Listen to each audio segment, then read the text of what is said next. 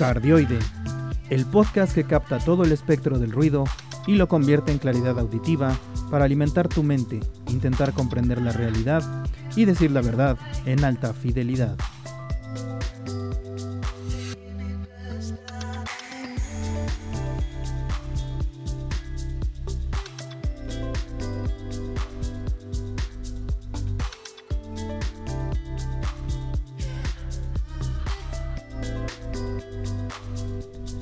Bienvenidos a este tercer episodio de Cardioide, el podcast para alimentar tu mente, comprender la realidad y las verdades de la vida.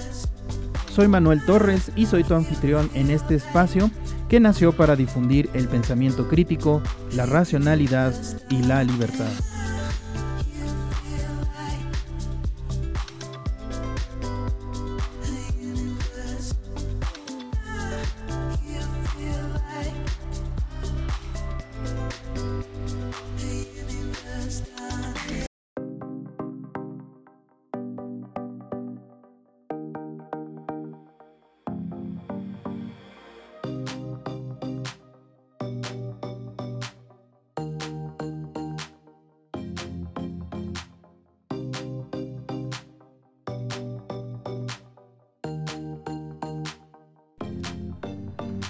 Empezamos este tercer capítulo con otra de las secciones que tendremos cada 15 días titulada La Fake News.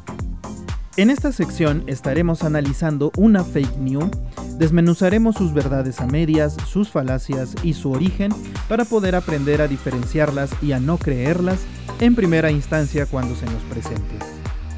En esta ocasión, hablaremos de la oleada de fake news esparcida por el gobierno de México para promover el ejercicio de revocación de mandato y empecemos por este punto.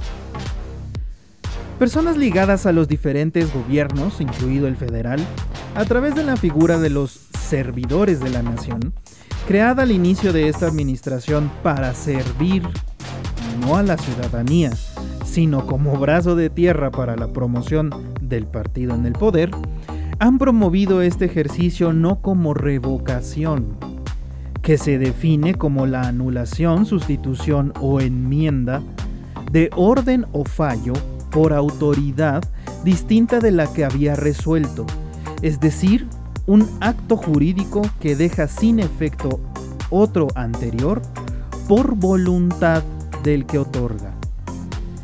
Y la han promovido como ratificación, que es la confirmación de la validez o la veracidad de algo que se ha dicho o hecho.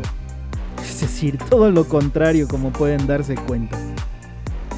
Existe también en el artículo 86 de la Constitución de los Estados Unidos mexicanos, claramente estipulado que el cargo del presidente solo es renunciable por causa grave, la cual debe calificar el Congreso de la Unión, es decir, las cámaras de diputados y senadores, ante el que se presentará la renuncia.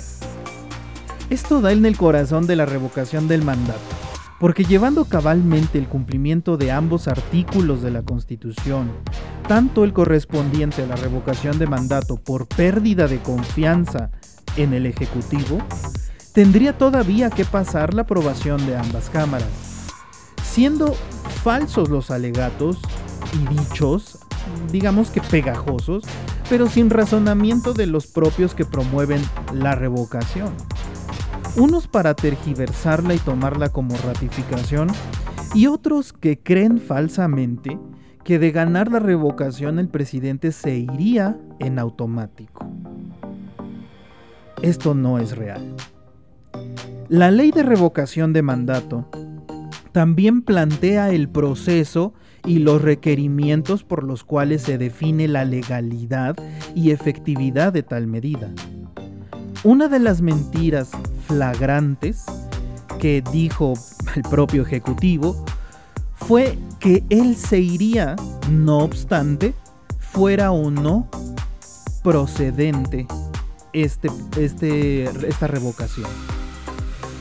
Esto no es ni legal ni posible como ya vimos anteriormente, entraría en conflicto con el artículo 86 de nuestra Constitución, también entra en conflicto directo con la ley de revocación de mandato en el que indica que debe votar al menos el 40% de la lista nominal para la que la revocación del mandato por falta de confianza en el Ejecutivo Federal sea válida y que se puedan accionar otros instrumentos, incluyendo la apelación del resultado final. Además y finalmente, todo el proceso no sería constitucionalmente válido, ya que la retroactividad en la ley mexicana no existe. No pueden aplicársele leyes nuevas y desventajosas a una persona que ya fue beneficiada con reglas, normas y procesos anteriores. Entonces, ¿sigue creyendo en este proceso al que se le invita a acudir hoy? Piénselo dos veces, cuestiónese y defina.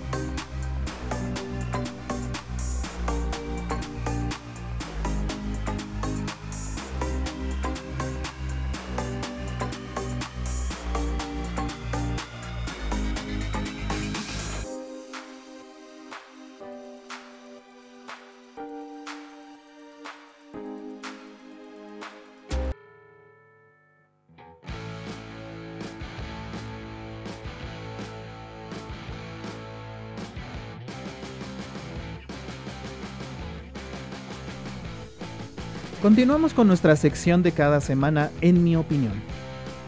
Me gustaría mucho en este momento hablarles de un tema muy, muy profundamente triste e indignante, del que tenemos que aprender sí o sí algo valioso para nuestro futuro como especie.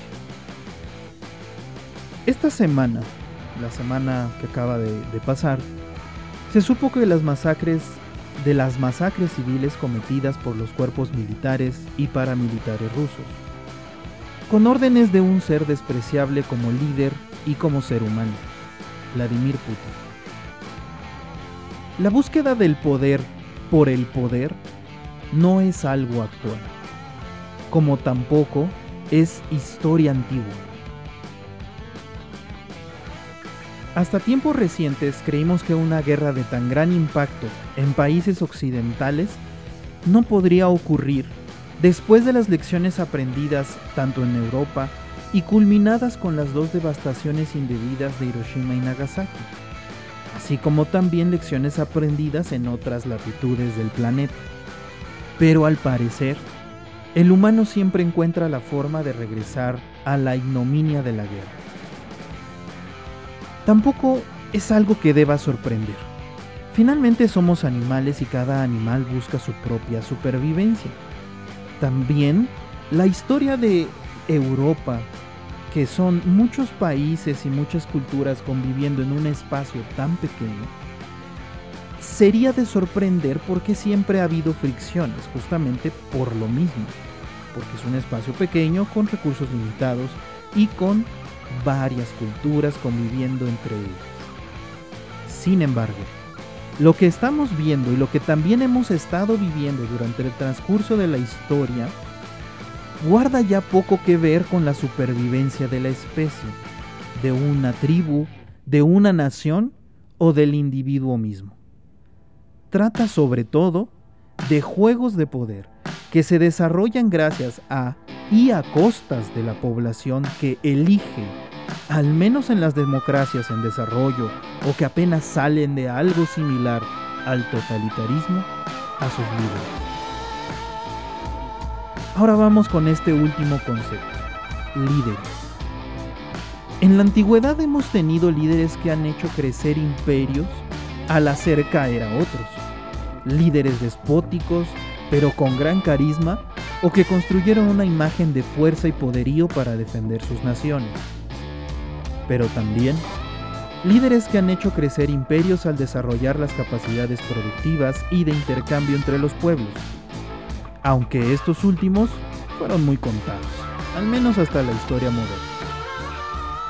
Es en los últimos 200 años en los que la humanidad ha encontrado una mejor forma de hacer las cosas que no tenga que arrasar con naciones enteras para tener riquezas para sus gobernados. Encontramos en el libre intercambio de mercancías y la producción de bienes y servicios de propiedad privada una respuesta opuesta y mejor para, para todos, para todas las, las poblaciones, que no sea el saqueo. Y así, como encontramos esos sistemas de producción y comercio, también definimos, al menos en Occidente, que la forma de gobierno fuera elegida por la libre colaboración de individuos que ven por sus necesidades primero para poder ver después por las del conjunto de personas viviendo en ese mismo territorio. Por lo que lo visto en esas imágenes que empezaron a correr por las redes sociales desde el fin de semana pasado, mismas que ya el gobierno del líder de Rusia empezó a desmentir, es inadmisible.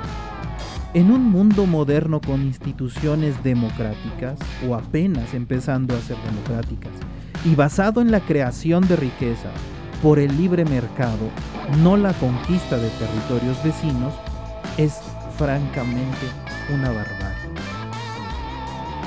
Los líderes que fomentan la firmeza de las instituciones democráticas, así como el libre intercambio de bienes, son líderes pragmáticos, no ostentosos y en su mayoría nada populares.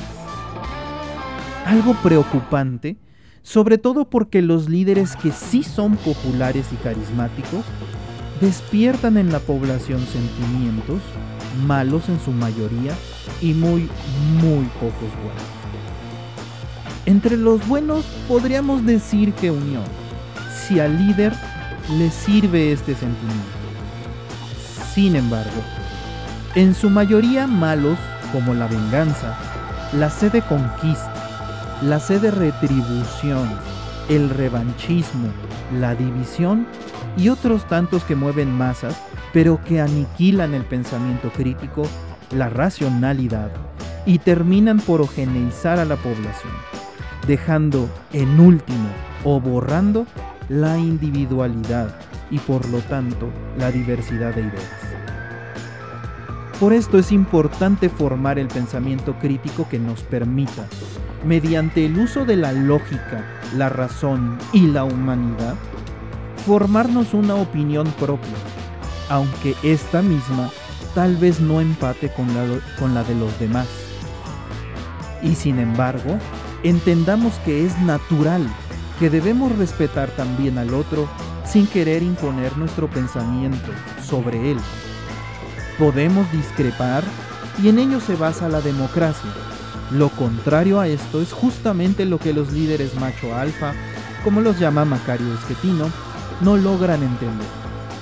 Para ellos, solamente existe su forma, sus decisiones y su pensamiento, llevándolos a arrasar con las ideas opuestas o que discrepan de lo que creen. En este punto, solamente hay consecuencias malas para todos, desde la división de la población en personas que lo apoyan por miedo, cobardía o ingenuidad, hasta consecuencias tan devastadoras como las que sufre hoy el pueblo ucraniano. Al final, los que siempre pagan los platos rotos somos la población en general, mientras los oligarcas tratan de aparentar poderío y firmeza para lograr amasar y conservar poder. Pero también debemos preguntarnos lo siguiente. ¿Quiénes pusieron a esos líderes barbáricos en el ejercicio del poder? ¿Quiénes también deben responsabilizarse por las acciones insensatas e insensibles de esos líderes sin raciocinio, sin humanidad y sin mayor interés que el del poder que ostentan y desean conservar? Los ciudadanos que eligen y apoyan a esos líderes deberían compartir la responsabilidad de los daños causados a su país o al de otros? ¿Cómo podemos evitar que más personas permitan el arribo al poder de líderes que solamente provocan la desgracia de sus propios países o de otros?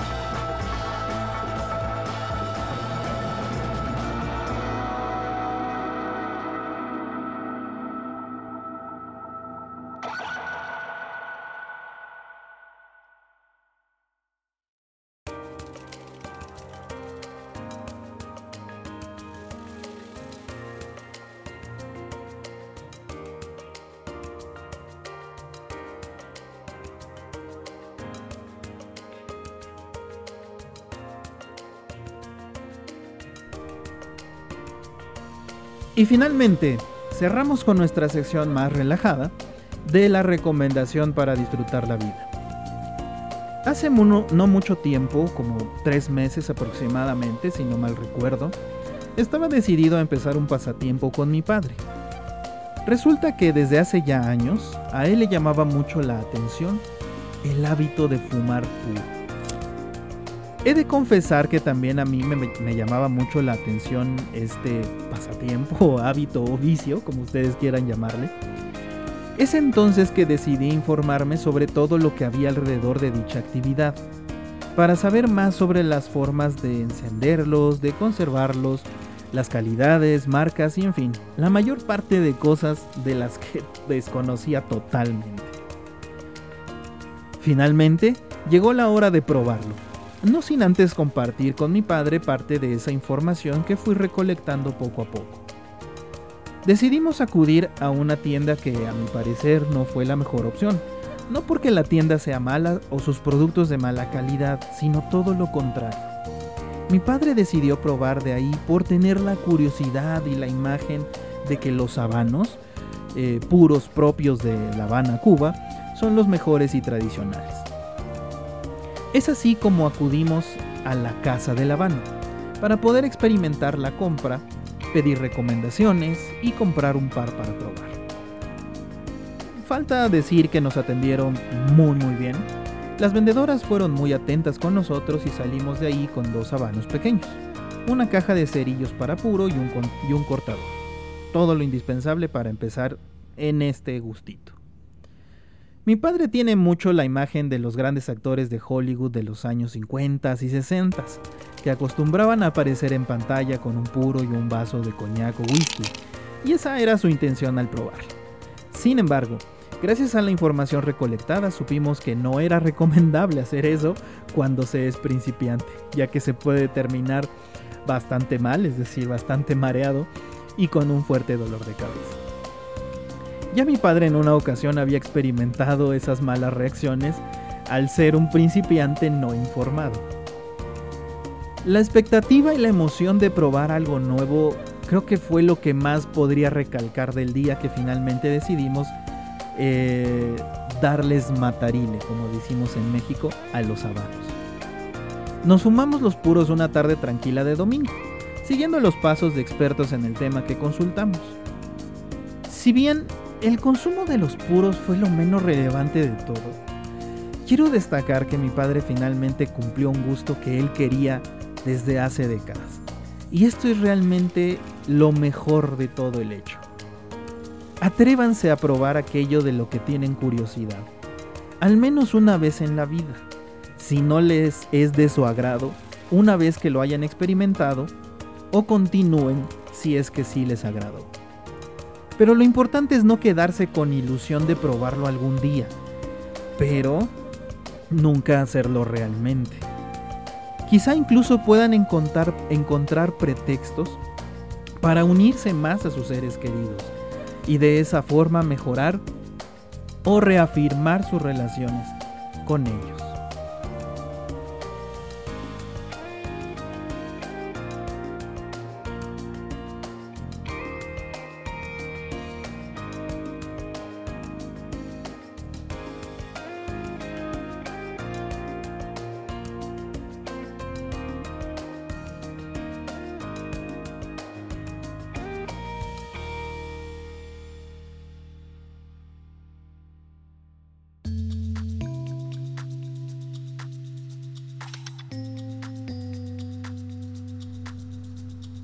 Espero que les hayan agradado los temas que tratamos hoy aquí. Y si no les agradaron, usen su criterio para darse cuenta de que pueden escuchar otras cosas en sus valiosos tiempos. Quienes deseen hacer críticas objetivas y fundamentadas son bienvenidos a hacerlas en nuestras redes sociales. Estamos en la plataforma RSS, RSS, como Cardioide Podcast. Con este mismo nombre puedes encontrarlo en Spotify, Apple Podcasts, Google Podcasts y en redes sociales estamos en Facebook como Cardioide Podcast, en Twitter como arroba cardioide podcast, sin la última T, porque no te da más espacio la plataforma. También puedes acceder al Patreon del canal para tener acceso previo al podcast y que puedas opinar del mismo para ver tus sugerencias y comentarios en la siguiente versión de este. También puedes enviar saludos. Ahí mismo iré poniendo niveles que tendrán, además del acceso previo al episodio, una serie de información como análisis de datos que usemos para estas eh, emisiones, gráficos y tablas, mercancía del canal y objetos impresos en 3D del mismo que yo también fabrico. E incluso podríamos organizar encuentros y varitas para compartir ideas, opiniones y pasatiempos en un ambiente amistoso y de respeto. Les comunicó desde este lado de la emisión de datos Manuel Torres. Los invito a reflexionar lo escuchado aquí y les deseo un excelente fin de semana. Disfruten mucho la vida.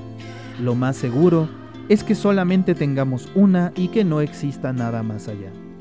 Las acciones aquí y ahora determinan nuestra realidad y nuestro futuro.